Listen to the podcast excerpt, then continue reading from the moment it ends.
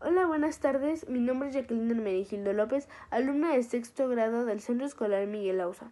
El día de hoy les hablaré del libro Huesos de lagartija, escrito por Federico Navarrete.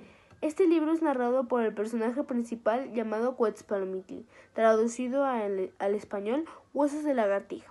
Trata de que Quetzpalomitl, su hermano y su padre eran del pueblo mexica. Su hermano había nacido en el mes de la guerra, pero Quetzpalomitl nació en el mes de la lagartija. Su hermano fue a la guerra y llegó a casarse.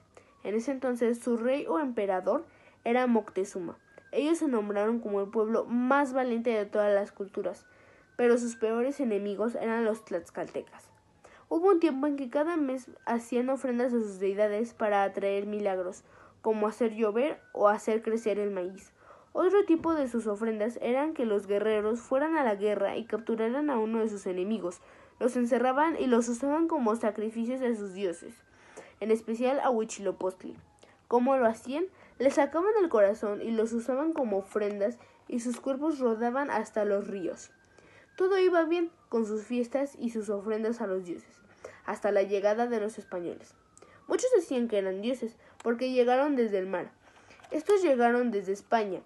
Había un capitán que era Hernán Cortés. Llegó con muchos guerreros y con una mujer, la Malinche. Ella fue una mujer que hablaba el mismo dialecto que ellos. Se sorprendieron que una mujer de su pueblo esté con unos hombres como ellos.